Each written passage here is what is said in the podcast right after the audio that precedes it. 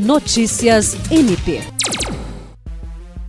O Ministério Público do Estado do Acre, por intermédio da Promotoria de Justiça de Defesa da Saúde, reuniu-se nesta quinta-feira com representantes da Polícia Militar do Acre, Vigilância Sanitária Municipal de Rio Branco, Vigilância Sanitária Estadual e Fundeseg, visando discutir e alinhar as ações de fiscalização durante os eventos e festas que ocorrerão na capital durante o período de carnaval, bem como coibir abusos e violações das restrições e protocolos sanitários previstos no Pacto Acre Sem Covid. No encontro, o promotor de justiça Ocimar Sales Júnior destacou que, em razão das festas de fim de ano e maior circulação de pessoas, vem se desenhando um novo cenário epidemiológico, o que se verifica em razão do mês de janeiro de 2022 ter registrado o maior número de casos desde o início da pandemia. Além dessa tendência de alta, dados do Programa Nacional de Imunizações apontam que aproximadamente 40% da população acriana